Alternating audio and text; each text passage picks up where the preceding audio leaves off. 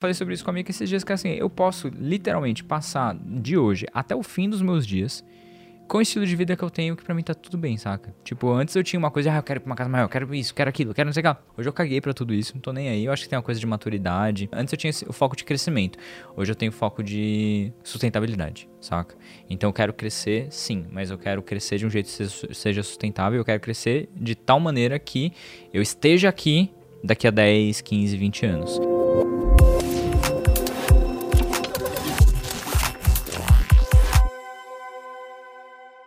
Salve, salve, estamos aqui no terceiro episódio do podcast Conversas Profundas. Eu tô com meu amigo Marcos Dutra, ele que está nesse mercado digital desde 2016. Ele já faturou mais de 30 milhões de reais nesse mercado e ele tem uma empresa chamada Maré com a esposa e sócia dele, Micaela Borges. Massa. Muito bem-vindo, Marcos. Muito prazer, cara. Tamo junto. Cara, foi muito difícil decorar tudo isso. Tá tudo certo. E além disso, o mais importante, o Marcos ele tem muitos filhos. Eu não sei exatamente assim. Vou, vou tentar lembrar. Ó. Ele tem o Bento, que é o filho dele com a Mica. Isso. Ele é padrasto da Mia. Isso. E ele tem a Liz e o Theo, que são filhos dele do casamento anterior. Isso. E... Ou seja, se ele chegar perto de você, cuidado. e quando eu te conheci, eu tava. Eu só tinha um só. Então talvez seja você. Vai, vai saber. Vai saber, pô. é, aqui é prosperidade, né, cara? Prosperidade. Prosperidade, fertilidade, tudo.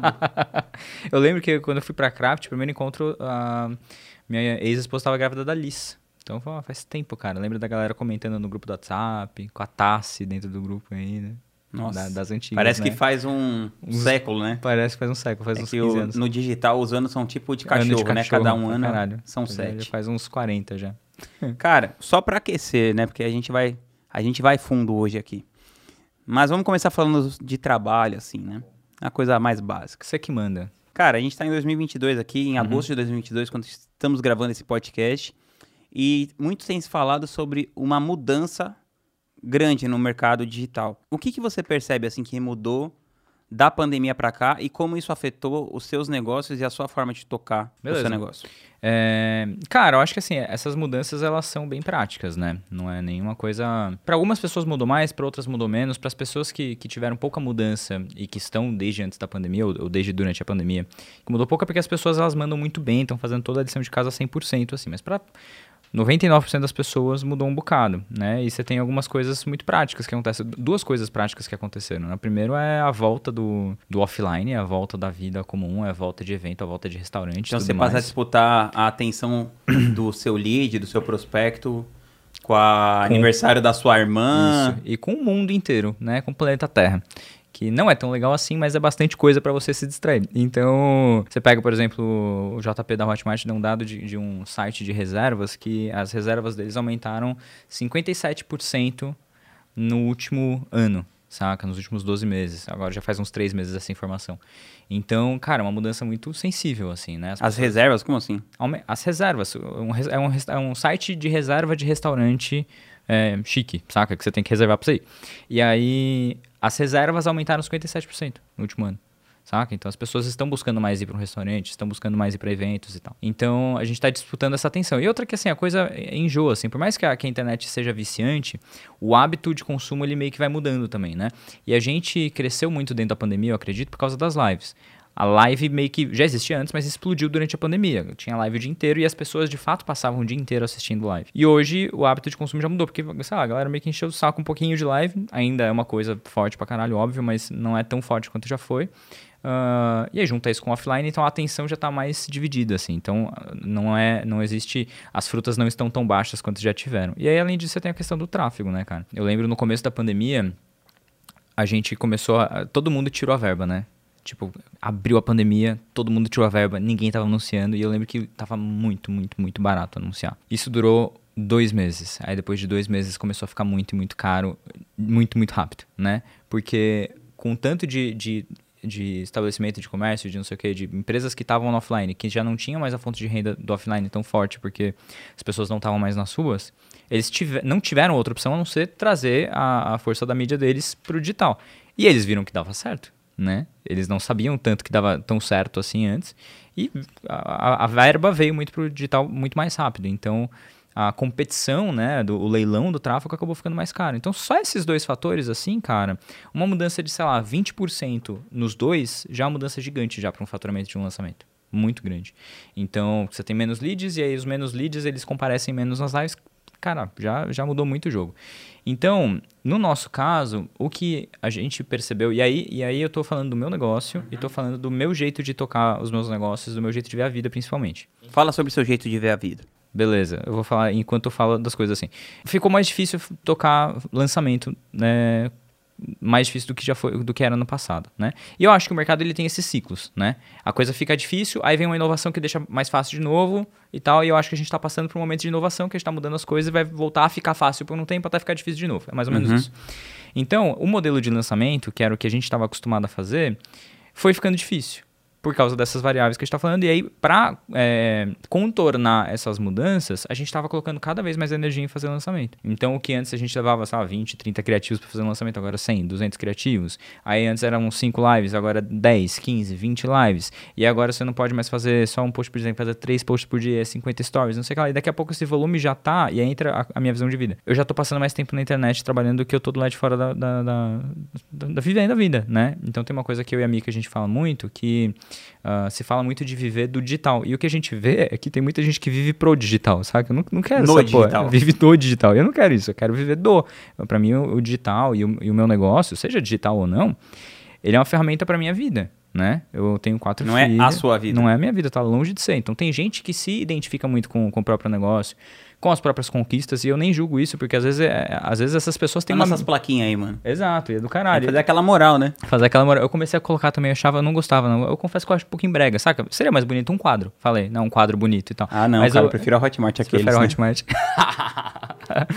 eu não, mas eu, então, comecei a usar as plaquinhas também recentemente. Mas eu, o lance é, é, tipo, cara, eu tenho quatro filhos sabe? Os seus filhos são as suas plaquinhas. São minhas plaquinhas. E eu quero ficar tempo com eles, saca? É, essa é a minha definição de sucesso. Tem outras pessoas que a definição de, su de sucesso é outra. Então, beleza, claro. massa. Mas para mim é isso. Então, não tava mais fazendo sentido esse modelo em que eu precisava estar exposto ali o tempo inteiro, ou na época que eu tava mais envolvido em, em lançar outras pessoas, eu ficar ali o tempo inteiro lutando contra as métricas e pedindo coisa e cobrando, e essa coisa gera uma tensão no ar, a coisa fica.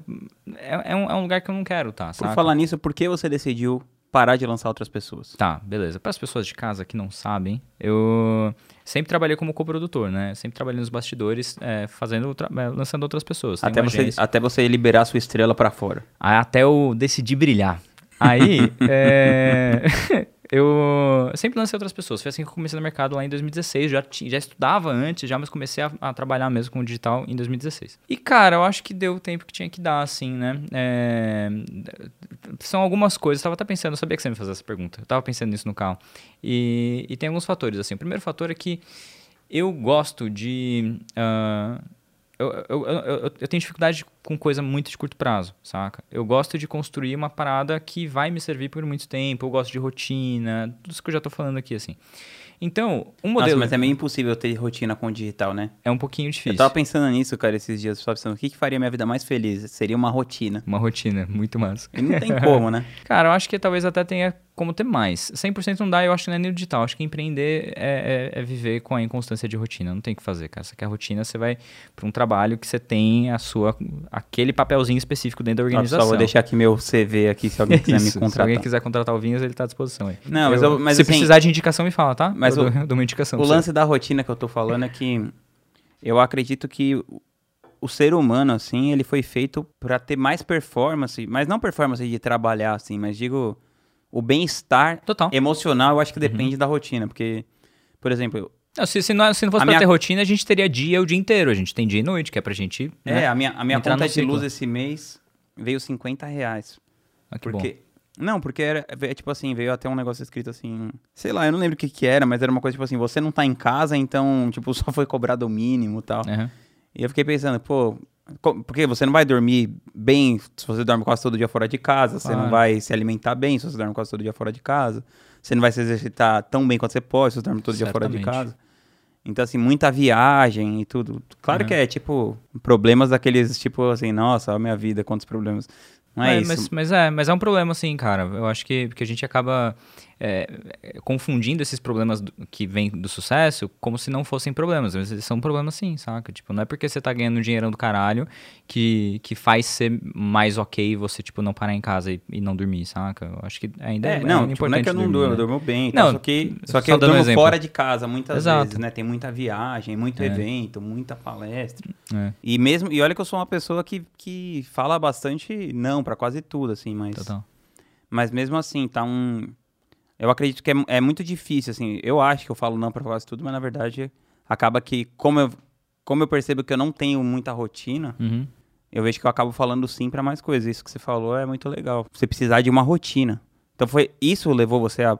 Isso foi um dos fatores que levou você a querer parar de Eu- lançar? é, cara, eu acho que eu comecei a buscar isso Outras mais pra minha pessoas. vida, cara. Então, assim, é, parar, para- é, tentar, pelo menos, depender menos de lançamento, que é uma coisa que a gente já tá fazendo, tem a ver com isso. A questão de lançar outras pessoas tem a ver com isso também, porque, cara, eu fico muito dependente da agenda de, de uma outra pessoa, ou às vezes de outras pessoas, né? Uhum. Não que não dê pra você ter um modelo de negócio assim, só que depende de uma. Tipo, por exemplo, o Mac, por exemplo, ele não tem relação com a agenda individual dos especialistas dele. O Mac veio aqui esses dias. Quem não assistiu, assista. Então, ele não tem isso, só que aí ele teve que abrir de mão, mão de, de outras coisas também pra chegar nesse modelo de negócio e pra ele faz sentido. Então, pra mim faria muito sentido, e, e eu teria um negócio desse se eu fechasse com um expert que nem, tipo, sei lá, Ladeirinha e Kátia, saca? Um expert, vamos construir esse império juntos, saca? Só que aí, eu, eu, eu percebi isso quando eu já tinha começado a ensinar. E, um, eu gosto de ensinar, eu gosto de falar, eu gosto de aparecer, eu gosto de estar em contato com as pessoas, acho legal isso. Dois, eu não sou ruim fazendo isso, saca? Eu não acho que eu sou um, Não, um gênio, mas eu acho que eu mando bem, saca? Bem o suficiente pra dar certo. Não, na comunicação você manda bem pra caramba. Ah, eu acho que a minha dúvida fica mais assim: como que você vai fazer isso no longo prazo se você não lançar outras pessoas? Como que você vai viver o campo de batalha? Ah, sim, cara. Então, eu, eu- isso é uma parada que sempre me, me, me cutucou, saca? E parte do teu, de eu ter demorado pra fazer essa migração era por isso. Porque eu tinha essa questão de, tipo, cara, como é que eu vou ensinar se eu não tô mais fazendo, saca? Então, assim, primeiro, eu tô fazendo pra mim, que mesmo sendo é, meio... um esquema meio marketing multinível, assim, né? Tipo, ah, tô ensinando, tô fazendo coisa assim. Ainda é uma- um puta de um conhecimento. Segundo, eu tô em muito contato e mentorando pessoas que estão em outros nichos fazendo outras coisas, então eu ganho sim inteligência através de mentorar Claro. essas outras pessoas. Então só daí já tem uma, uma puta de uma inteligência. E eu não, não deixo de estar mais próximo de um negócio ou outro. Então eu tenho a, a minha agência que tá tocando lá, eu não tô mais é, envolvido na operação, mas eu sei o que tá acontecendo. E eu me aproximo sim de vários negócios justamente pra eu ter essa noção. Então assim, eu você- de uma certa maneira você vira assim como se fosse um pesquisador, depois de uma certa parte. Em algum momento você tá ali ralando pra caralho, e aí depois você pode migrar pra uma posição mais de pesquisador e você tá obtendo ainda muito insight e, e aprendizado a partir daquilo, assim, saca? Então, certo. Mas voltando, então, os motivos por você não lançar mais. então assim, é, é que eu, eu percebi que, que, eu, que eu- Então, assim, Foi uma questão mais filosófica de vida. Isso. E aí eu percebi que, assim, eu gostaria de ter um negócio só. Eu posso ter de uma outra pessoa, e com uma outra pessoa, ou posso ter comigo mesmo. Eu era uma possibilidade. E eu, e eu trabalho com a minha esposa. A gente se dá extremamente bem. Isso era outra coisa, cara. Eu tava sentindo falta de trabalhar com a Mica. Saca? Eu tava o dia inteiro na agência. Eu saía de casa de manhã, a Mica ficava trabalhando no home office. Pra quem não sabe, a minha esposa é expert também. E aí eu- saía e voltava, tipo, tarde, né? No final da tarde, começo da noite. então foi tal. mais por saudade. Também foi por saudade, cara. A gente gosta, eu gosto muito de trabalhar com ela. Tipo assim, não, nem parece trabalho. A gente senta um do lado do outro e é gostoso pra caralho. Então, juntando todos esses fatores, fala, ah, cara, beleza, vou parar de lançar outras pessoas e vou pelo menos dar uma chance, assim, pra esse rolê mais sério. E é isso, eu tô gostando pra caralho, tá fazendo muito sentido. E faz quanto tempo você tá fazendo isso? Desde novembro do ano passado. Então já faz, Faz uns- quase um ano. Quase um ano, uns 10 meses mais ou menos. O que você gostaria de ter pensado antes, de ter a informação antes de você começar esse negócio, agora que passou um ano? Cara, eu não sei porque eu sinto que eu tô muito no começo ainda. Eu acho que se eu soubesse essa resposta, eu, eu acho que eu não sei essa resposta, é isso que eu quero dizer, saca? Eu acho que eu ainda tô no processo de descoberta. De verdade. Eu não. Eu me sinto muito no começo. É é isso, eu me sinto muito no começo. Agora, Então- qual que é a, a trilha dos seus produtos? A trilha dos meus produtos. Cara, atualmente a gente. eh, Todos os nossos esforços de marketing, praticamente 99% deles, são para vender a trilha, que é um programa de mentoria nosso. A gente parou pra pensar que, tipo, cara, faz muito mais sentido pra gente. ah, vender um produto, uma solução assim, a gente pensou, cara, como que a gente cria o produto mais completo, mais foda, que entrega mais transformação, mesmo que ele custe, ele tem, vai custar o, quanto, o tanto que ele tem que custar, saca? E que pra gente faça muito sentido. Então, quando eu, quando eu e a Mika, a gente sentou pra desenhar a trilha, com os nossos post-its lá, o plano era assim, como é que a gente cria um produto muito foda, mesmo, e que funcione muito bem pra gente. Então a gente fez a trilha, que é uma mentoria é, muito parecida com a IGRATV. A gente conversou muito no processo de criação, sou muito grato por isso, você sabe. E aí, depois disso, a Mas gente tem ela é nosso... focada mais em lançamento ou em negócios digitais como um todo? Negócios digitais como um todo, cara. A gente fala muito de lançamento porque é o nosso background, é o que a gente sabe fazer, é o que a gente faz bem e tudo mais. Só que a gente faz outras coisas no nosso negócio e a gente ensina isso para as pessoas. Então, muito da nossa visão, assim, é de não depender muito de um modelo só. Porque eu acho que a pessoa que depende só de, tipo, perpétuo, ela tá exposta. A pessoa que depende só de lançamento, ela tá exposta, saca? Então, eu acho que o grande lance é você começar a misturar outras coisas. Então, tipo, vai fazer lançamento? Massa. Pelo menos faça, aprenda vários modelos de lançamento, lance de outras maneiras, lance com uma Foi desse periodicidade. lance que veio a parada do empilhamento? É, então, empilhamento foi uma Explica palavra... aí o que é o empilhamento. Foi uma palavra que surgiu da gente fazendo live e a gente explicando esse conceito que eu tô explicando aqui agora. A Mika falou assim: é tipo empilhamento de lançamento. Aí virou a coisa do empilhamento, saca?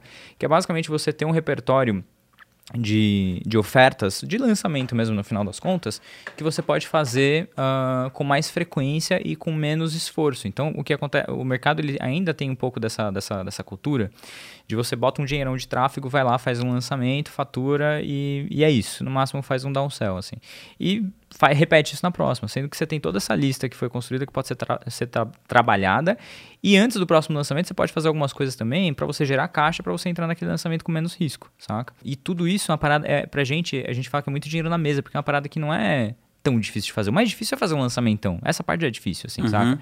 Então, essas outras ações que a gente, que a gente recomenda, que é fazer uma pré-venda, fazer um downsell, fazer mais de um upsell, fazer vários modelos de upsell em momentos diferentes e tal, é uma maneira muito simples de você potencializar o lucro de uma, de, de uma certa operação sem ter que ter tanto trabalho a mais. Então, às vezes, dependendo se você faz, se você faz isso, às vezes você não precisa nem lançar com uma frequência tão alta. Então, se você lançava a cada três meses, você pode abrir para quatro meses e mesmo assim fa- faturar mais nesse meio tempo, saca? Então, a gente acredita muito nisso, nessa, nessa vastidão de, de vocabulário, que é uma coisa que a gente adquiriu durante esse tempo todo, assim, de mastermind. Você vê uma pessoa fazendo outra, uma coisa, e outra coisa, e outra coisa, outra coisa. Daqui a pouco você tá com esse vocabulário maior e você sabe quando implementar cada uma dessas coisas para que você não fique refém de ah, tem que fazer isso daqui, tem que dar certo, se der certo, fode- se não der certo, fodeu. Cara, se não der certo, beleza, você tem essa lista que foi gerada aqui e você trabalha essa lista pra você vender de novo pra ela depois, tá tudo certo. Tipo, é uma coisa só que não deu certo e você tem várias outras pra você testar. Então é isso que a gente ensina, basicamente, na trilha. E falando um pouco dessa questão, você, você falou no começo, né?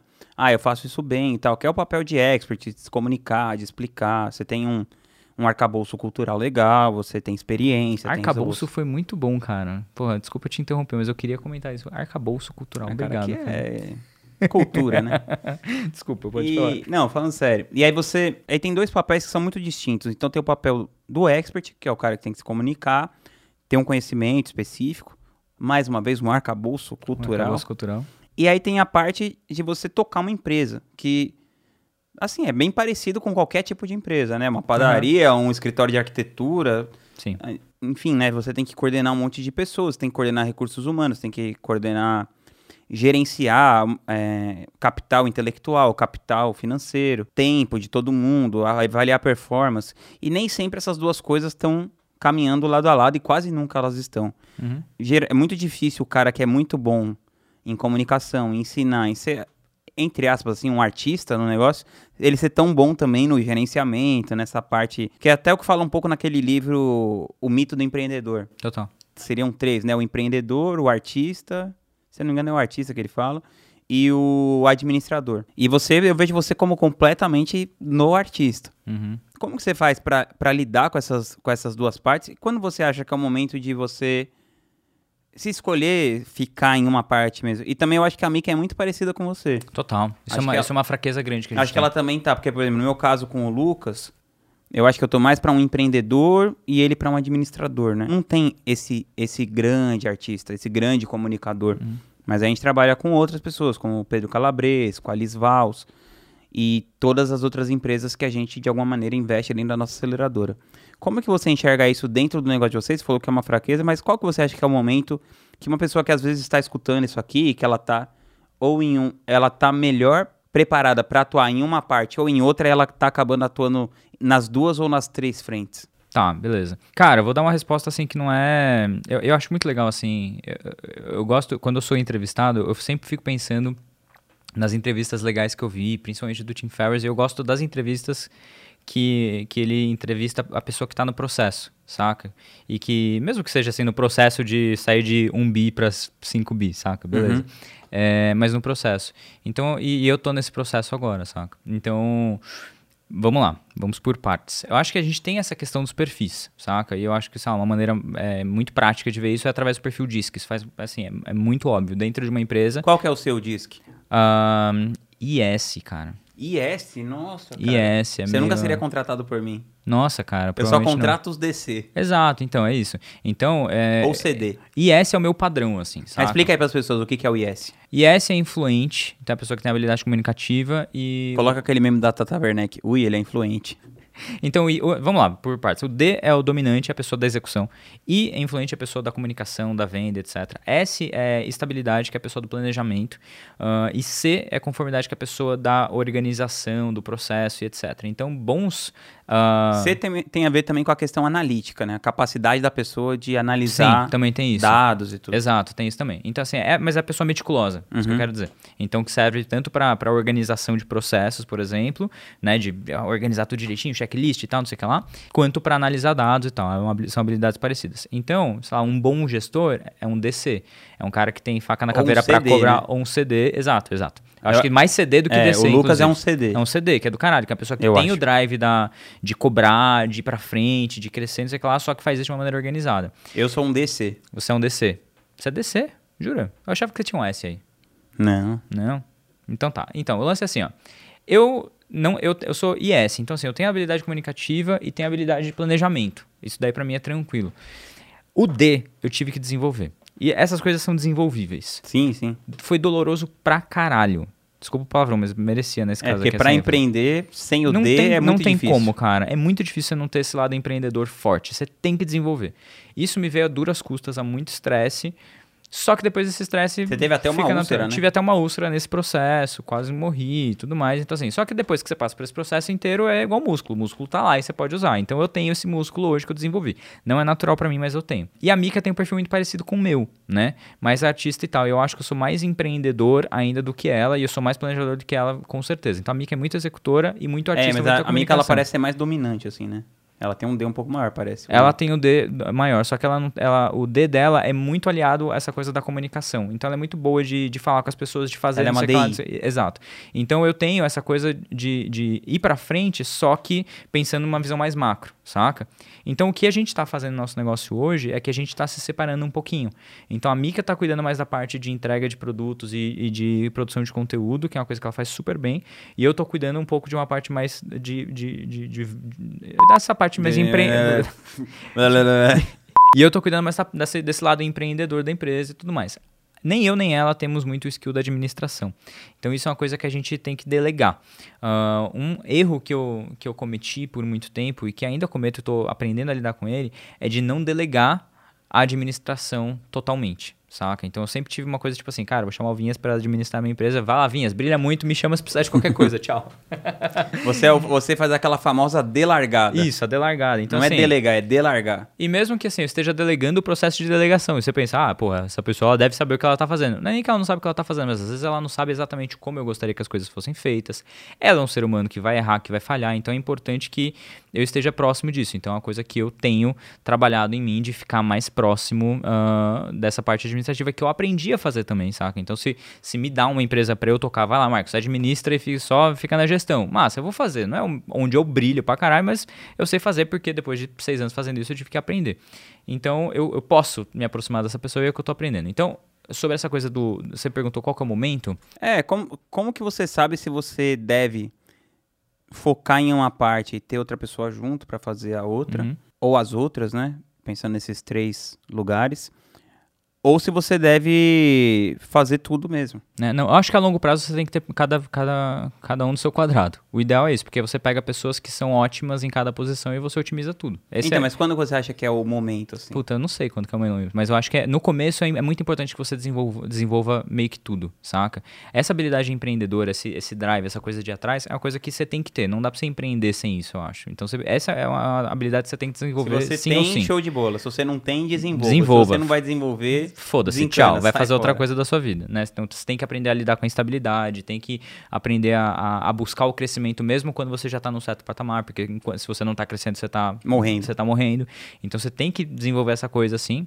Pra mim é difícil por causa dessa coisa, eu gosto da rotina e etc. Então isso você tem que desenvolver.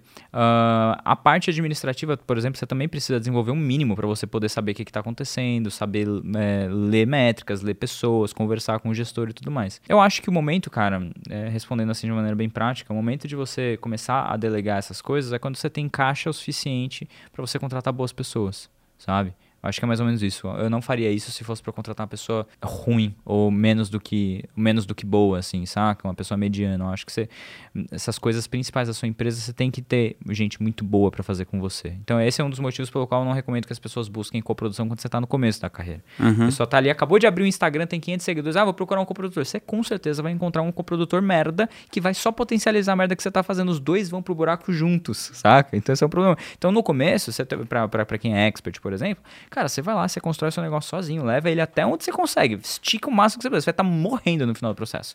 Só que aí você vai ter desenvolvido a habilidade necessária para chegar até ali, você vai poder conversar de igual para igual, você vai atrair a atenção de pessoas melhores, vai conseguir pagar pessoas melhores, porque, por exemplo, no caso de uma agência, mesmo que você passe uma parte de operação para agência, você está pagando ela com, uma, com uma porcentagem. É um tipo de pagamento ainda. Claro. Então você tem que ter a possibilidade de fazer esse pagamento, porque uma agência boa vai custar pelo menos, sei lá, 200, 100, 200 mil. Então você tem que ter a capacidade de gerar 100, 200 mil extra para pagar esses caras.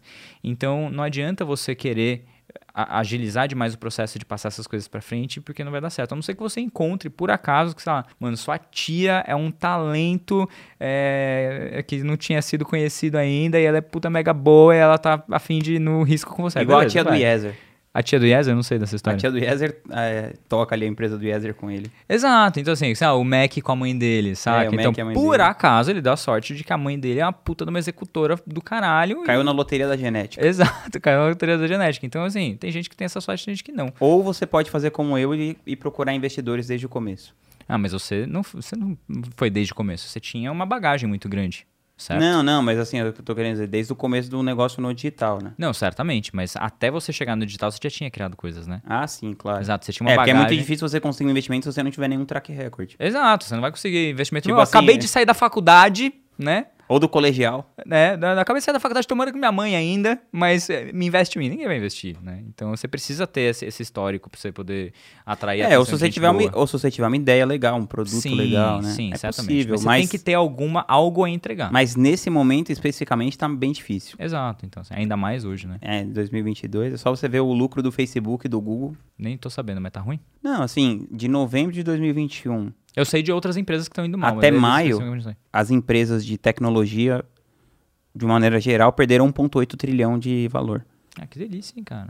Que bom. Estão no mercado Bom legal. pra caralho, muito bom. Mas pelo menos a gasolina tá ficando mais barata. Tudo tem o seu lado bom. Tudo tem seu lado bom. Não, mas o que eu quero dizer é porque todas, quando a economia tá, tá num momento difícil, todas as empresas que são baseadas em crescimento, Uhum. elas baixam. né? Elas tendem a baixar, porque o dinheiro fica mais caro. Sim, total. Então, elas tendem. Não é que a- não é nenhuma questão de que as empresas estão performando mal, é uma questão de. Elas não conseguem captar tanto. É, um- do momento macroeconômico. Sim. Então, vamos supor a, a Netflix, eu acho que ela era. Eu não sei o número exatamente, mas ela era avaliada em, Uhum. tipo assim, muitas vezes o, o, o lucro O lucro, projetado. E aí, quando ela tem uma pequena queda, Uma quedinha de ela nada. tem uma quedinha de nada, o valuation brrr, despenca. Total. Acho que eles perderam, tipo, 70% do É, o valor. Facebook tá perdendo valor pra caralho, né? É que você falou da. Eu, eu achei que você tava falando de, de, de, de receita. Você falou de receita ou você, tá, você falou de valor? Rece- é Então, receita, lucro, porque, porque é isso. Como que é, é- é calculado esse valor? Uhum. Você faz uma aposta, ó, essa empresa vai entregar, Uhum. Tipo, muito no futuro. Uhum. Então, ela é, então, quer dizer, o lucro que ela tem hoje não representa quem ela é de verdade. Ah, sim, certamente. uhum. Então, quando a- então vamos supor, o, o- Google foi crescendo assim, o Facebook, só que eles foram entregando esses resultados. Uhum. E à medida que o mundo deu uma. Pô, com o Covid, com o. Agora com a guerra, né? Na verdade, nem o Covid em si, a ressaca do A Covid. ressaca do Covid. Principalmente para as empresas no digital. Sim. Porque Teve um crescimento muito fora teve um padrão, crescimento hein? muito alto tal. E agora com essa ressaca, tanto econômica quanto isso que você falou no começo, das pessoas estarem mais vendo outras coisas, as empresas perderam muito valor. Muito. Não, e esse negócio da gasolina, por exemplo, que eu falei meio brincando, mas isso aqui tem a ver com a guerra. Esse negócio influencia pra caramba. Por mais que seja lá na puta que pariu, influencia a gente aqui, cara. É tipo efeito borboleta. Efeito borboleta, sério. Isso é, é tenso. Então, assim, é muito doido, né? E a gente, do, nosso mercado, eu mesmo não sou, não sou mega atento a esse tipo de coisa e essas coisas influenciam. É só uma prova de que o nosso mercado tá muito no inicinho ainda, assim, né? Que a gente não tá olhando pra essa coisa mais macro, assim. Pelo menos 95% das pessoas não estão ainda, né? Sim, total. E, cara, aí a gente falou, assim, de algumas partes da empresa.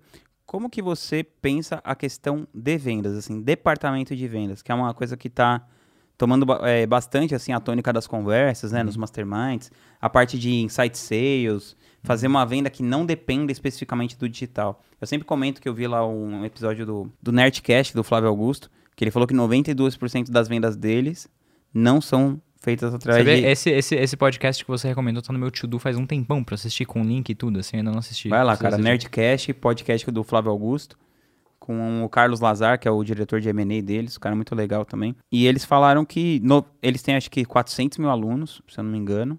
Sei que assim, é um número bizarro. E 92% das vendas deles não são feitas através de canais digitais. E eu acho que o, o mundo do digital está se adaptando a isso agora. Está começando a colocar o pé nessa parte de sales, vendas ativas. É, eu eu Agora. acho, cara, que essa é a próxima inovação que vai, que vai levar para as coisas ficarem fáceis de novo. A diferença é que a inovação. ah, É, que na verdade isso não é uma inovação, né? Exato, mas a inovação para dentro Pro do nosso nosso, mercado. mercado. é, né? Sim. Então, o grande lance é que essas inovações elas estão ficando cada vez mais difíceis de serem implementadas. Então, por exemplo, lá no começo a inovação era fórmula. Então, e era muito naquele esquema de Ctrl-C, Ctrl-V. Os lançamentos eram todos iguais, né? As CPLs eram todos iguais, com o mesmo formato, a copy muito parecida. Todo mundo mandava aquele e-mail. Sobrevivemos. Sobrevivemos, tem uma boa e uma má notícia. Então, assim, esse, esse foi o primeiro momento. E aí, depois de alguns anos, isso parou de funcionar. Aí a gente vo... aí começou a ficar muito difícil. Aí rolou aquele momento, ah, lançamento morreu. Aí, daqui a pouco alguém teve a. Mas a- todo ano falam isso, o lançamento morreu. Aí alguém teve a ideia assim, nossa, e se a gente fizer isso ao vivo e não gravado, massa? Aí, inovação. E aí a gente ganhou performance de novo pra caralho, cresceu, cresceu, cresceu, cresceu. Esse modelo, na pandemia, bombou. Tráfego e aí, também. Tráfego também, exato. até 2016, 17, quase não, a pessoa quase não investia. Nossa, cara, você ia no Fórmula e se você falasse que você fazia tráfego, juntava tipo umas 30 pessoas atrás de você. Era muito doido, cara. Não tinha formação, não tinha nada. E aí eu acho que a bola da vez, essa, essa nova inovação que não é inovação, é essa questão do, do Insight Sales, cara. Que é uma, uma parada que a gente não tava atento pro nosso mercado por arrogância, como a gente tava conversando ali antes, assim, a arrogância de tipo, não, meu negócio é vendendo automáticos, né? Então, é muito, muito doido isso. No caso da, da minha empresa, o que, que eu tô querendo, o que, que eu tô fazendo é, atualmente? Eu tô, eu pessoalmente, aprendendo o processo para que eu possa otimizar esse processo e contratar outras pessoas. Esse é o meu jeito de fazer. Como você tá aprendendo? Eu tô eu vendendo. Não, eu sei, mas se Aham. você tá vendendo assim na base. Por exemplo, eu, eu faço muito isso, assim, Aham. vendo de um jeito muito empírico, assim, estudando nos livros, mas Aham. sem um método específico, né? Sem um Sim. script, sem um, uma coisa assim, porque é isso. Eu, eu- eu vendo pra pouca gente tickets Sim. muito altos. Uhum. Que também é um pouco do seu caso. Mas, por exemplo, pra trilha, que você quer ter centenas de pessoas, Uhum. você vai precisar de um método um pouco. Ah, não, certamente. Então esse, então esse início é só para eu validar e para eu aprender para que eu possa treinar outras pessoas. Mas da, on- de, da onde você bebe? De que fonte você bebe? Ah, beleza. Eu tô estudando bastante. Tem bastante livro que eu tô lendo. É, tô andando com outras pessoas que fazem isso. Eu acho que esse é o principal, saca? Uhum. É, é- é- é toda vez que eu conhe- com- encontro alguém que faz isso, eu já puxo no canto. Então na Craft eu fiz isso direto. Todo mundo perguntava, "Ah, você tá fazendo? Tô, vem aqui conversar comigo. Então, tipo, o, o Daniel fez a palestra lá. Antes da palestra eu já tinha ouvido tudo aquilo dele, porque eu puxei ele no canto e perguntei, sacou? Ah, tô fazendo mentoria com um cara que é especialista nessa parada e tal. Então, eu tô pegando, e, é, e é esse, esse é o legal do nosso mercado, que a gente consegue pegar informação direto da fonte de quem tá fazendo, e não necessariamente de um livro, né? Sim, sim. Então, em tese, tava até falando, tem esse livro aqui, Receita Previsível, que fala muito sobre isso e tal, mas uma coisa é você ler um livro desse daqui, que o cara escreveu por um contexto que não necessariamente reflete, reflete o que a gente vive é bem no antigo mercado. já esse livro, né? É 2002, eu acho, alguma coisa assim. Ou eu posso conversar com quem tá fazendo no meu mercado agora, no mesmo contexto que eu. Que eu. Então é isso que eu tô fazendo. Quill. É, que... no mesmo contexto que eu. Então o que eu tô fazendo é isso, bebendo dessas fontes e eu começando a aplicar para coisa. Eu tô começando a fazer isso tipo mês passado, saca? Então é justamente isso, de é, entender as métricas, entender o processo, entender as ferramentas que a gente precisa utilizar, entender os scripts, entender as objeções, entender o público e tudo mais. Então, depois que eu já tiver mapeado esse processo, já saber o que esperar, ah, de quantas pessoas que eu converso dentro desse processo, vindo desse, dessa fonte de tráfego, passando por esse script, quantas que eu costumo converter e tudo mais, aí eu tenho uma base para poder treinar outras pessoas. Não acho que elas vão vender como eu, porque elas claro. não têm sei lá, eu, eu, a eu, empatia que você vai a empatia, com... Não tem empatia, não tem a paixão pelo produto, não tem a autoridade que eu tenho. Então, assim. É, e, e mais a, como o prospecto vai olhar para você. Exato, é diferente. Então, eu não espero que eles tenham isso, mas pelo menos eu tenho um lugar para me balizar, para saber se eles estão muito longe ou muito perto. E eu vou entender o processo também. Eu já vou saber, cara, quando a pessoa fala isso, você responde com isso. Quando uhum. ela vem com essa demanda, você fala que é desse jeito. Se é esse perfil de cliente, você nem fala. Se ela falou esse tipo de coisa, você deixa para lá. Então, eu quero eu entender, masterizar esse processo para que eu possa delegar. Eu acredito nisso. Eu acho que eu poderia fazer uma coisa de tipo contratar uma consultoria para implementar isso na minha empresa. Eu até pensei em fazer isso. Só que, cara, para mim, pelo menos, isso não faz sentido a longo prazo. Eu, gost, eu gostaria de eu aprender a fazer bem feito para que eu possa escalar essa operação mesmo e não ficar uh, vendido às cegas é, com um departamento que uma outra, outra pessoa implementou. Pode ser crença minha. Eu, não, eu acho que vale a pena. Na mesa, mas... Eu acho que vale a pena você contratar uma consultoria, uhum. mas é para consultoria treinar você ou, ou sei lá, se você tiver um diretor comercial, alguma coisa assim, uhum. mas para você participar do treinamento. Sim. Cara, eu acho que isso economiza muito tempo, assim. Sim, certamente. É, vamos pensar assim, é, uma vez eu vi o JP falar isso, ele falou, pô, a gente queria fazer um cartão de crédito, o que, que a gente fez? Primeira coisa, a gente procurou alguém que já tinha feito um cartão de crédito na vida. Uhum. sabia os trâmites, como é que precisava uhum. e tudo mais. Mas, de alguma maneira, é, você colocar isso de uma forma que a inteligência fique na empresa. Uhum. Não que a inteligência fique com outra pessoa. Sim. Que a pessoa passe a inteligência para é. você é. ou para alguém que é, é, é isso, cara. Não, eu, eu, eu, acredito nisso. Então, assim, é, há, há, seis anos atrás, quando eu tava começando, eu faria exatamente isso que eu tô fazendo aqui, só que levar dois anos e ia contratar uma pessoa desqualificada depois. Então, o que, que eu tô fazendo hoje? Hoje eu tô começando esse processo, mas já tô com o processo seletivo de diretor comercial e de ah, vendedor legal. aberto já, saca? Uhum. Porque a ideia é fazer a coisa tudo muito rápido. Eu quero daqui a três meses não tá mais encostando nessa porra, sacou? Mas isso é uma parada que eu só tenho porque eu desenvolvi aquele D lá atrás, sacou? Eu tô, eu tô meio. Eu ainda tô meio pensativo em relação a isso. Aquela palestra do Caio Carneiro na Crash me impactou muito, porque ele falou: venda você não delega. Aham, uhum, exato. Então eu tô muito pensando nisso, assim. A nossa empresa, no final, se a máquina de venda não estiver funcionando bem, a empresa vai morrer. Sim, certamente. Então, não é. vejo uma coisa mais importante para para eu fazer do que claro. me certificar que isso vai Não, rolar. E né? outra coisa, no meu caso, que eu ensino é, marketing digital, empreendedorismo, para mim é importante que eu tenha essa vivência para que eu possa ensinar uma pessoa que vai estar numa situação muito parecida com a minha. Uma pessoa que está começando e que não tem equipe e vai começar. E é isso também. A, a palestra do Caio foi muito marcante para mim, assim, cara, muito mesmo. É, eu tava com medo, não conhecia o Caio. Nem te falei isso. Eu, tava, não. eu não conhecia o Caio, o Caio Carneiro, pra quem não, não, não conhece. É, aí ele chegou lá com aquela pegadona de coach energia, mano, no 330, né? Nem no 220. Eu falei, fodeu, mano. Caí num, numa palestra motivacional e o cara chegou assim e em cinco minutos ele destruiu, cara. Eu achei incrível, achei ele muito foda. E fiquei muito impactado com isso que ele falou também. Então eu saí mais motivado ainda para fazer isso que eu tô fazendo. Então talvez eu tivesse.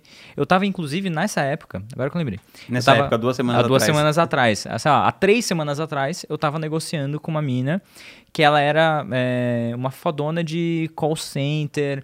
Ela dava, ela dava o curso, ministrava o curso de, curso de call center e vendas do Sebrae. Tava negociando com ela para ela implementar o negócio no digital. E aí, o que, que aconteceu? Eu tava conversando com ela e aí eu percebi assim, puxa, meu, ela, ela é boa, mas ela não tem a vivência que eu tenho. Eu vou levar muito tempo para adaptar o que ela está fazendo para nossa experiência agora, para ela entender quem que é a minha persona, quem que é o meu cliente, quem que é o meu produto, como é que as coisas aqui funcionam. Aí eu caí na palestra do Caio, ele falando, departamento comercial você não delega. Eu falei, beleza, fechou. É comigo mesmo. Exato. E, cara... Eu, eu que lute. Você que lute. Nós que lutemos, todos nós. Nós que lutemos. Cara, quando você começou no marketing digital em 2016, Quais eram, assim, os objetivos, os sonhos que você tinha e como eles mudaram de acordo com a maneira que você amadureceu? Nossa, cara, isso é legal. É, o primeiro objetivo que eu tive era simplesmente... ganhar dinheiro. Ganhar dinheiro e parar de trabalhar no estúdio. Era isso. Eu trabalhava em estúdio. Você e era produtor musical. Produtor musical, trabalhava com música para publicidade. Então, era o mercado de publicidade misturado com o mercado da música, tipo assim, dois mercados péssimos pra você estar, os dois juntos, assim. Então tinha muito da dinâmica de, tipo, cara, passei o dia inteiro no estúdio, chegou às 7 horas da noite, tem uma alteração, e aí eu vou ficar até as 3 horas da manhã no estúdio, porque eu tenho que chamar o músico, o músico tem que chegar, ele vai chegar, aí ele vai querer fumar a maconha dele na varanda para depois entrar e gravar, eu vou ficar 3 horas, 3 horas da manhã e tal. Então, até uma certa idade, até um certo tempo, eu não tinha tanto problema com essa dinâmica, beleza, era tipo ossos do ofício. Ossos do ofício. É, eu não gostava, mas não tinha problema também, pra mim tudo certo. Depois que meu filho nasceu, eu comecei a ter um problema, porque começou a rolar um lance de que eu saía de casa, tipo assim, eu acordava, via ele rapidinho, assim, e aí eu voltava para casa e ele já tava dormindo. E eu sempre quis ter, ter filho, sempre quis ter família, não sei porquê, mas sempre foi assim. Então parou de fazer sentido para mim naquela época. Então foi a, esse foi o motivo pelo qual eu entrei no mercado. Então essa é a minha motivação principal e ainda é meio que essa. Mas aí, no comecinho, com essa coisa do crescimento rápido, eu lembro que eu tive uma, uma vontade de ficar gigante muito rápido, assim, saca? Que eu acho que é uma parada que acomete muita gente. E... Acomete. Mais uma palavra pro, pro dicionário das palavras chiques do é dia. Isso, cara. É... Arcabouço, acomete. Acomete esse arcabouço de sensações, né? e aí, eu, então acomete muita gente isso, assim. E para mim não foi diferente. Então eu achava, eu lembro que, tipo, eu fiz um lançamento de, tipo, 160 mil, assim. Primeiro eu falei assim, ah, no próximo eu compro uma casa, tá ligado? Já tava se achando o tio Patinhas. Nossa, eu tava me achando, cara.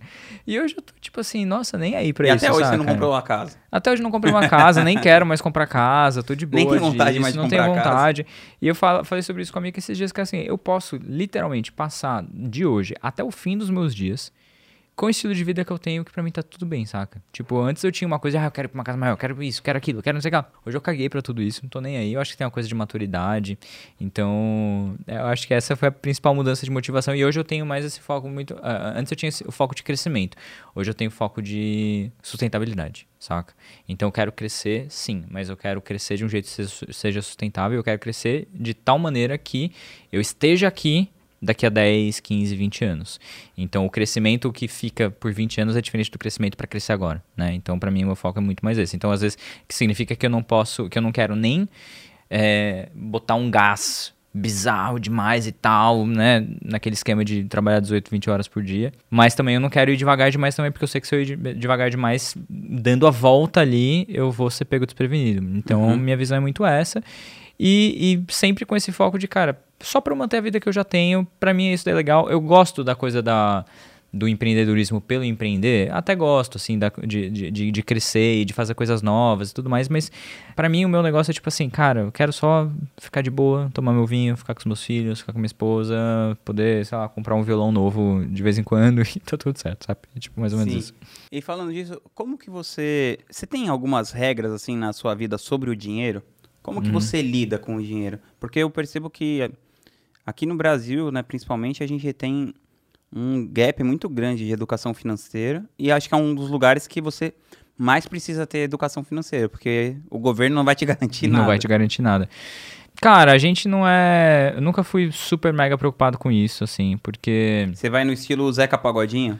Nem- Deixa a vida me levar. Hoje nem tanto, mas sempre foi assim. Porque antes, assim, eu não tinha dinheiro. Eu tinha aquela crença de, ah, não tenho dinheiro suficiente pra ter que me preocupar com ele. Então é tipo, mano, faz essa porra aqui render e já era. E depois que eu entrei no digital, eu tinha Vivendo esse- um dia de cada vez. um dia de cada vez, tá tudo certo. E depois que eu entrei no digital, eu falei assim, ah, eu nunca vou precisar de me preocupar com dinheiro, porque sempre vai ter mais, saca? E não é nenhum nem outro, assim, saca? Então, hoje, ah, quais são as regras básicas que a gente tem, assim?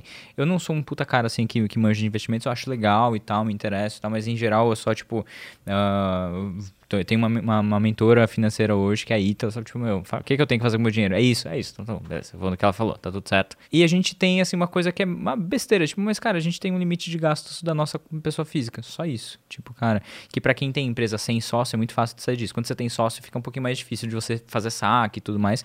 A gente não tem sócio e a gente tem uma política muito, muito, assim... Rígida. Rígida de, cara, a gente só saca o nosso prolabore mesmo e foda-se. E aí, no mês que tem a divisão de lucros, a gente faz a divisão de lucros de dentro do que foi acordado quando a gente tava com o chapéu de empresário e não de, de família. Então, tipo assim, sei lá, a gente vai viajar Vocês pra... falam assim, pô, vamos viajar pra Fernando de Noronha. Ah, mas se a gente sacar mais uns 50 pau, vamos pra Europa. Isso, não, então não tem essa porra. A gente vai pra, a gente vai pra Paris agora no, no final do ano E, cara, tipo assim, o meu jeito de planejar a viagem para Paris não mudou muito, assim, saca? Tipo, a gente planeja a viagem olhando pra custo. Eu poderia simplesmente assaltar a minha empresa e falar, vamos lá, foda-se, uhul, e tal. Mas não, a gente fica no hotel que não é muito caro e tal. Porque, cara, é isso, eu não quero é legal, a gente gosta dessa coisa assim do, do, do, luxo, é meio que a gente gosta de curtir bem a vida, assim, né?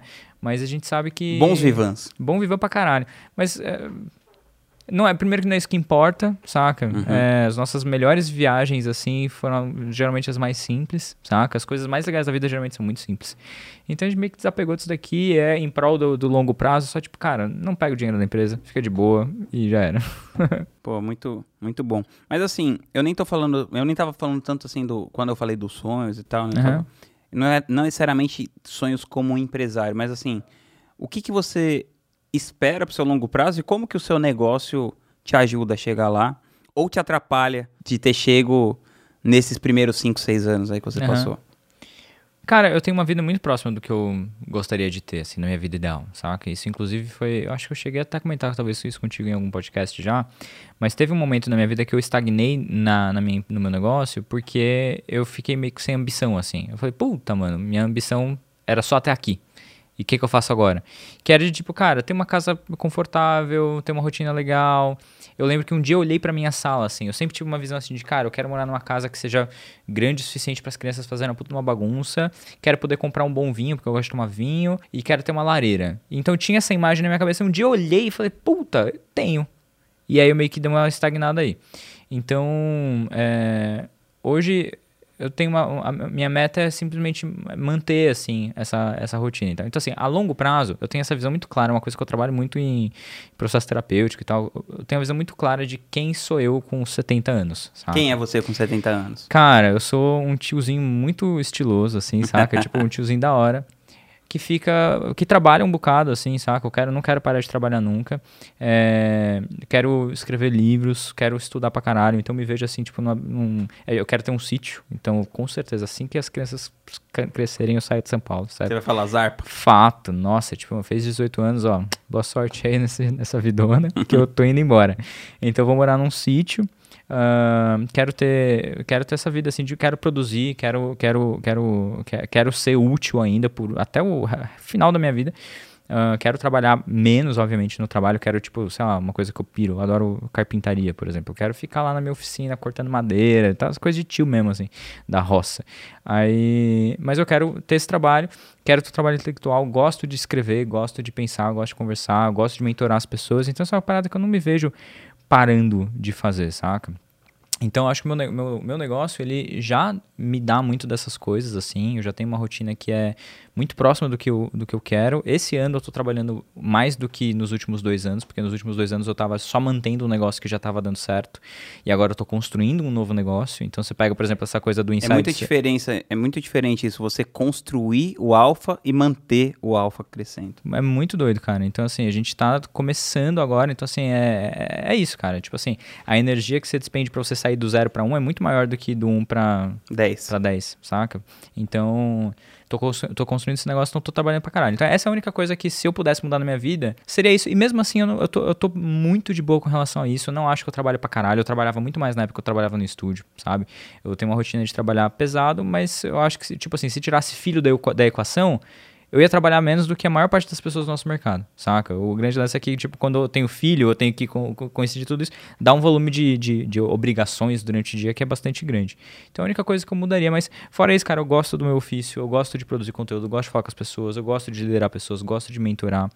Uh, então minha vida daqui a 30, 40 anos é parecida com a que eu tenho hoje nesse sentido, só que na roça, eu acho. Muito bom. Eu também. Roça é legal, cara. Roça é legal, cara. Gostamos de natureza. Sério, time roça. Eu acho que falta muito, muito do nosso contato com a natureza, assim. Acho que é, o, é um dos grandes potencializadores assim dos problemas mentais é, Nossa, é, a falta de cara. contato com o sol, com grama, Ô, com bicho, eu tenho isso, é, isso é uma coisa que é séria, cara. Ah, eu não sei como é que pessoas lidam com isso, né, morando tipo aqui onde a gente tá hoje assim, que mesmo assim é um bairro mais tranquilo do que, sei lá, morar na Paulista, por exemplo, né? Uhum. Eu não sei como é que as pessoas lidam com isso. Eu fui pro Novo Mercado pra, pra dar aula lá.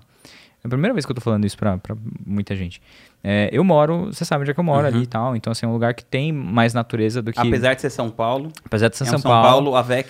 é um São Paulo Avec, e- exato. Então é, é, é um lugar assim bem, bem agradável, dá pra sair na rua, passear com as crianças e tal, dá pra ouvir passarinho cantando. É, Então, nesse sentido, é, é legal, ainda é São Paulo. Aí eu fui pra Santos, que Santos é praia, mas o que acontece? Eu fui pra Santos pra, pra dar aula no Novo Mercado. Eu fiquei num hotel, e aí eu fiquei no hotel que eu achava que era legal, mas não era tão legal assim. Entrei no quarto, o quarto, o hotel era tudo fechadão e o quarto a janela não abria. Nossa. Maluco. Aquilo me fodeu, velho. Eu passei o dia inteiro com uma sensação esquisita no peito.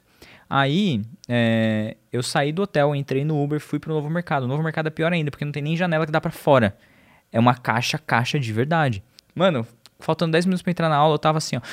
Claustrofóbico. Muito, muito mal, cara. Muito mal. Eu só saí desse estado depois que a aula começou e entrei na minha zona de conforto, que é da aula normal, tá tudo certo e tal.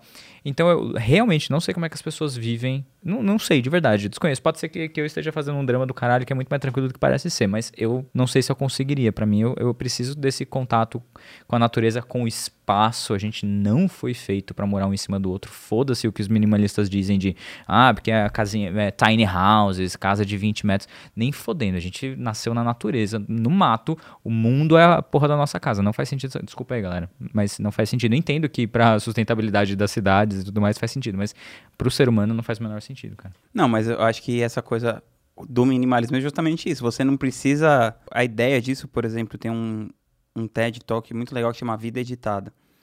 Eles pegaram várias casas assim grandes e eles, e eles fizeram um mapa de calor. Então, assim, vai te contar: a casa tem 400 metros quadrados e as pessoas passam o dia inteiro em Sim, 40, ou 70, ou Aham. 80. Então é isso, não faz sentido você ter uma casa de 400 metros quadrados se você só tá uhum, usando 40, ou 60, ou 80. Sim. Agora, a ideia, eu acho que isso sim, a- essa densidade demográfica muito concentrada, Não, claro, eu tô, eu tô é exa- que não faz sentido. Eu tô brincando, eu, tô, eu, tô- eu sei que não faz sentido nenhum e, e- e entendo tudo. Mas é, para mim essa questão do, do tanto de espaço que você tem essas, porque por mais que, beleza, assim, eu só uso um pedacinho da, da minha casa, mas eu posso, o, o- momento, o pouco momento que eu, que eu consigo sair e dar uma volta e respirar e sentir Sim. que eu não tô preso num quadradinho, isso faz muita diferença pra, mim, pra Não, minha total. saúde mental, Pra mim é também. Na minha a casa que eu tô construindo também é, é meio que isso. A casa nem é- não é tão grande assim. Uhum. Mas é isso, mas tem um- uma puta vista pra natureza e tal. Acho que se dá um bem-estar assim, cabuloso. Demais, cara. A gente, foi, a gente é bicho, cara, né? A gente esquece, a gente não, não vê macaco morando em prédio, sabe? A gente é meio macaco, então. é real isso. É, é simples, mas é. Cara, me fala cinco pessoas que você acompanha na internet que você mais gosta e por quê? De preferência do nosso mercado e depois você fala mais algumas que não são do nosso mercado. Cara, eu acho que a pessoa do nosso mercado, que não é do, do mercado brasileiro, mas que eu mais tenho acompanhado hoje, é um carinha chamado Alex Hormozzi. Você já viu esse cara? Não, por quê? Puta, você vai pirar nesse maluco, velho. Por quê? O que, que você gosta dele? Porque ele é um empresário muito foda. Eu gosto muito do jeito que ele produz conteúdo. Ele tem um. a- a- o- Coloca aí o arroba aí, a fotinha. O catchphrase dele, assim, é tipo, é, I have nothing to sell to you. É tipo, não tenho nada pra te vender, saca? Porque ele é um cara que compra outras empresas. O negócio dele é comprar outras empresas. Ele não tem infoproduto, por exemplo. Já teve. É, e uma das empresas dele trabalha com infoproduto. Então eu gosto muito, primeiro, de ver essa, essa o processo por trás dos bastidores, a comunicação dele é muito direta, assim, eu acho muito massa. O cara é muito bom e, e para mim faz muito sentido porque ele é, um ele é vendedor. Então, nesse momento que eu tô de construir time de vendas, departamento comercial e tudo mais, eu acho legal ver o- os bastidores de um cara que era o cara que operava isso e que hoje tá tocando uma organização gigante. Então, os caras têm coisa de 100, milhão de 100 milhões de dólares de receita anual e, e ele tá publicando o processo dele de chegar em um bi, saca? Então é muito legal o conteúdo dele do cara, você vai pirar, tenho certeza que você vai gostar. Ahn, eu gosto muito do Ítalo Marcilli, eu acho ele muito foda, cara. É, O que, que você gosta no Ítalo? Primeiro, primeiro que eu acho ele divertido, cara. Eu acho que ele é um, ele é um bom entertainer, assim. É, eu acho muito foda. Eu gosto da- das referências dele. Tem muita coisa que eu discordo em termos de posicionamento, assim, tudo mais, mas eu acho muito do caralho, é, de modo geral. Eu acho que ele tem uma visão muito profunda das coisas. Eu acho que ele, ele é um cara... Tem uma coisa que eu admiro muito no Ítalo, que ele é um cara que ele não é de respostas prontas, assim, saca? Tem muitas coisas que eu já vi o Ítalo, tipo assim, ah, não vamos posi- posicionar com relação a isso. Não vou. Tipo assim, é, é idiota falar disso daqui nesse momento. Ele não tem. Ele tem a coisa da polêmica e tudo mais, mas quando você vai ouvir a coisa dele de fato, ele é realmente honesto com relação ao que ele tá falando. Ele não tá falando por lacrar só, né? Se tem alguma idiotice que às vezes ele fala é porque ele quis falar mesmo. assim. Então, assim, eu acho ele muito honesto nesse sentido, muito verdadeiro, saca? Então eu gosto muito dele. Vamos ver mais quem. Ah, eu gosto de acompanhar as tuas lives e os teus podcasts. Não acompanho você no Instagram, porque eu acho que eu parei de, de acompanhar os teus. Você faz muito, muita caixinha de, de pergunta. Eu parei de. O Ítalo é o único cara. E mesmo assim eu tô deixando de acompanhar o Ítalo um pouco. Porque você acha chato você lançar a caixinha de perguntas? Você acha que já deu no que tinha que dar? Cara, não, eu gosto. Eu, eu não sei, eu, eu só percebi isso agora. Eu não sei, não, não, não delimitei Esse por pode que ser o que corte. A caixinha de perguntas já deu no que tinha que dar? Por Marcos Dutra. Resposta, não sei, talvez já. Mas eu, eu gosto de produzir. Tem uma menina, cara, que entrou no meu Mastermind agora, que eu acho ela muito, muito, muito boa. Que é a Maia. Você conhece a Maia? Maia Santos. Ah, sim, sim. Ela é uma pessoa que eu acompanho bastante porque eu gosto, eu acho ela tão estratégica na comunicação dela que eu acho bonito de ver, assim, o quanto que as coisas são amarradinhas. Eu acompanho a minha esposa, obviamente, porque eu acho que ela é foda, porque ela é minha Arroba esposa. a Micaela Borges. A Micaela Borges. Ah, Não, mas fala por quê. O que, que você acha legal no conteúdo da sua esposa? Cara, não sei, ela esposa. eu, tipo, Não posso falar, né? Assim, tipo, eu, eu assisto porque Não, pra, mim, é um, pra mim é um deleite. Não tem. Coloca o chapéu do, do analista de marketing. Se você Tá. fosse mentorar Não, tá, ela, o que, que você acha legal? Não, a Mika ela é muito foda, cara, de, de simplificar as coisas. Muito foda de simplificar as coisas. Então ela pega, assim, o que eu levo, às vezes, tipo, mano, 30 stories pra explicar, ela explica em dois, a pessoa entende muito rápido, de um jeito muito prático e tal. E ela tem um senso estético muito bom, assim. Então, e agora que ela começou a a usar isso mais no conteúdo dela, é gostoso de, de consumir, só isso, assim. É muito massa. Muito bom. A Guiari, velho. A Guiari, pra mim, é uma das pessoas mais fodas que tem nesse mercado. Não tem nem o que falar. É, e também tem o Ladeirinha, que eu não acompanho tanto quanto eu gostaria por uma questão de algoritmo. Ele aparece menos pra mim do que o Aguiari. O Aguiari, a Guiari aparece bastante, o Ladeirinha nem tanto. Mas o Ladeirinha e o Aguiari são duas pessoas, assim, que, cara, pra mim é uma... A benção que eles existam. Eu acho que você pensa assim também, né? Sim, Que os claro. caras são umas putas referências. Cara, eu acho que a galera do nosso mercado, assim, que eu acompanho com bastante consistência é isso. Aí eu gosto muito de ver bobeira.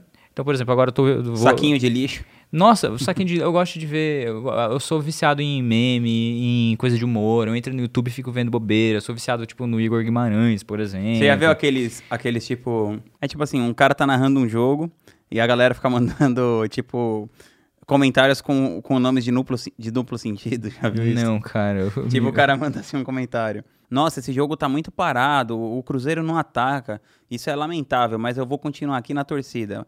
Um abraço. Aí o cara assina benjamin.a.arrola. Aí o cara fala, um grande abraço pro Benjamin Arrola.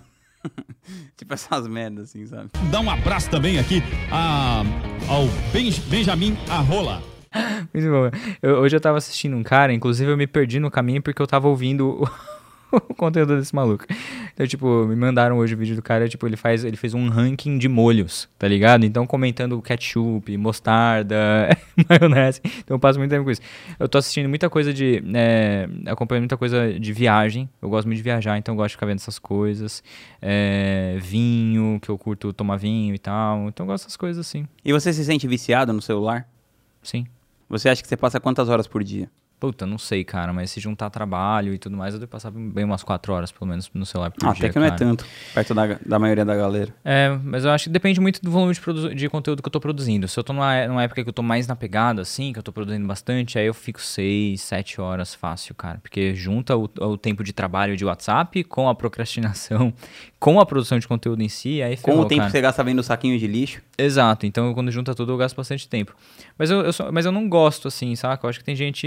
E eu, tenho facilidade pra largar o celular. É, porque eu gosto muito de viver, assim. Então, tipo, pra mim é muito tranquilo pegar e desligar. E eu faço isso. Inclusive, ontem tinha uma pessoa tentando me ligar, eu tinha desligado o celular, porque eu não queria. E, e eu me irrito com essa coisa de ficar pegando o celular o tempo inteiro. Então, eu comecei a fazer isso no, no- por causa dos encontros da Craft no ponto de luz. Porque foi a primeira vez, depois de muitos anos de usar celular, que eu fiquei um bom tempo sem usar o celular ou sem internet. E aí eu vi o quanto que era gostoso, saca? Eu percebi, caraca, mano, a gente ficava assim antigamente e é muito bom. Então eu comecei como meio num, num movimento de, de, de autocuidado mesmo, assim, saca? De, de vez em quando pegar e desligar. Quando dá hora de trabalhar, de parar de trabalhar lá em casa, que as crianças chegam da escola e tudo mais, eu pego, deixo o celular, tipo, no escritório e vou pra sala, fico com eles. Então eu tenho essa facilidade, assim, mas enfim, eu sou um Zé Droguinha de celular como qualquer outro, fora esses momentos. é, Zé, Zé Droguinha do celular é tenso. É tenso. Cara, agora eu queria que você depois de toda essa experiência que você já teve empreendendo e no mercado digital, qual conselho você daria para você mesmo se você estivesse começando no marketing digital hoje, nesse momento?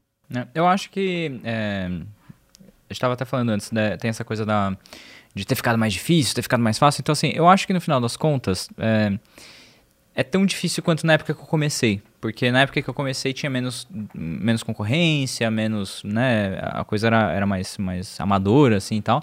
Só que não tinha possibilidade de você ter guia nesse processo. Então, tipo, não tinha, você queria fazer tráfego, mano, se vira pra você aprender tráfego com uns, uns, cursos meio nada a ver que tinha na época. Então, hoje, hoje em dia a gente tem muito mais, tem um caminho que já está traçado pra gente chegar lá. Então acho que é mais fácil. A única coisa que eu, que eu diria para mim mesmo, cara, é pra. Eu acho que. Eu executei um bocado quando eu tava no começo, mas eu acho que talvez eu tenha hesitado muitas vezes por causa de, de uma opinião de uma outra pessoa, ou porque eu tava com medo, ou porque eu não achava que eu tava pronto. É, eu acho que eu teria sido mais enfático, saca? Eu acho que eu teria botado. E, e, outra coisa, eu teria, eu teria acelerado mais. Aquilo que a gente tava falando hoje mais cedo, é, de de falar, ah, agora eu vou comprar minha casa e não sei o que lá, é um, é um foco no resultado muito ruim, assim, né? E uma expectativa muito fora da, da realidade. Então, eu prefiro é, trabalhar como se tudo fosse dar errado, sabe? Então, esse seria um baita conselho. O premeditato malorum dos é, estoicos. É o, que eu, é o que eu sempre dito. premeditato o quê? Malorum. Malorum, exato. Então, é latim também, né, rapaz? Cara, hoje tá muito bom, velho. Então, eu, eu, eu, tentaria trabalhar mais baseado nessa, nessa premissa, assim, de, cara, vai dar tudo errado, então rala aí, porque a real é essa, assim, né? Quando a gente tá empreendendo, a gente não sabe o que, que vai acontecer lá na frente. Por mais que você é, tente prever, por mais que você se planeje e por mais que você tenha um bom plano de contingência, tudo isso é muito importante, mas você não sabe de fato o que, que vai acontecer. Você pode, sei lá, ficar doente, a coisa pode. E, e não tem seguro-desemprego, não tem nada disso, né, cara? Então a gente precisa se preparar extra. A gente aqui no Brasil tem essa dificuldade, né? Um país tropical que não tem falta de nada, o clima é bom o ano inteiro, as plantas crescem o tempo inteiro, não tem, a gente não, foi uh, acostumado a trabalhar extra para guardar. A gente foi acostumado a trabalhar um pouquinho, curtir um pouquinho, trabalhar um pouquinho, curtir um pouquinho, né? Uh, que é legal por um lado, mas eu acho que é muito perigoso a médio e longo prazo, né?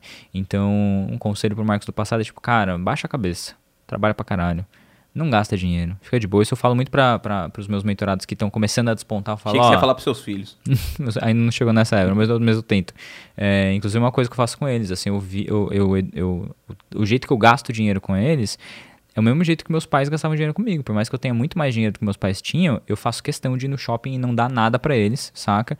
Para que eles, não para frustrar eles, mas para eles entenderem que, tipo assim, o dinheiro não dá em árvore, saca?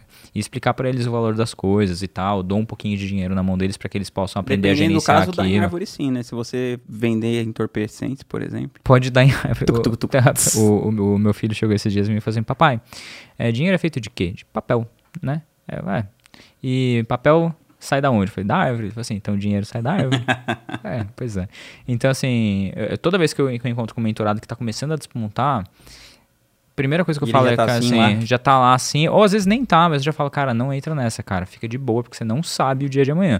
Pode ser que esse teu ROI de 10 que tá rolando agora seja a última vez que você vai ver ele na sua vida, e aí você tá todo então, ali... abraça ele, curte esse momento. curte esse momento, comemora e tal compra um champanhe talvez não tão caro assim, porque as pessoas não têm essa noção, cara. É, eu queria, eu não queria assim, né, mas é, eu conheço muita gente, cara, que cresceu pra caralho e que ficou na merda. Tem muita gente que o pessoal não sabe que tá tipo você vê no Instagram a pessoa tá bombando. E a gente sabe que na vida pessoal dela as coisas não estão certas, ela não tá ganhando tanto dinheiro assim, às vezes ela tá com dívida, pelo contrário, ela tá com dívida. Então. Ela acho... vive naquele eterno dilema entre preciso guardar dinheiro e só se vive uma vez. Exato, cara. Então, assim, eu acho que. Exato, mas só se vive uma vez. É bom que você esteja com dinheiro durante essa vida inteira, saca? E é isso que a gente tava falando hoje mais cedo. Que, tipo, cara, é não são essas coisas caras que são as coisas legais, saca? As coisas, para mim, a coisa mais legal que eu faço, assim, uma das coisas mais legais que eu faço na minha vida é que todo sábado, todo sábado, eu pego os moleques, os meus filhos, os quatro, e a gente vai na, na sorveteria, na, na sorveteria não, na, no posto de gasolina, comprar sorvete. Então a gente pega a bike, eu pego o Bento, que é o menorzinho, coloco na cadeirinha da bike, os outros três, cada um pega a sua bicicleta, e a gente vai lá, uns 10 minutos de rolê, passa na- no posto de gasolina, compra o sorvete, senta na praça. E é isso. Então, assim, o meu trabalho é só para garantir. Eu trabalho para que eu possa garantir que esse sorvete possa existir daqui a 30 anos, saca? Porque você não sabe o que vai acontecer daqui a 30 anos. Eu não trabalho para que eu possa comprar, sei lá, velho, a boneca que fala e dá pirueta para todos eles, que custa 5 mil reais, que eles vão brincar por 10 minutos e vão jogar fora, sabe? Então, esse seria um conselho. É, gasta mais, se, se deslumbra. Ó, gasta menos, né? se deslumbra menos. E trabalha mais com consistência, assim, saca? Tipo, cara, não precisa trabalhar nem pra caralho. é Só, tipo, velho, faz um- uma boa rotina de trabalho com diligência, sem parar, sem pressa, sem pausa, como você fala, cara. E é isso aí. Pô, tamo junto, cara. Obrigado aí por ter vindo mais uma vez Prazer é aqui no meu. podcast. Logo mais você será repetido aqui. E logo mais eu vou te chamar pro meu podcast. Tamo junto, É valeu. valeu.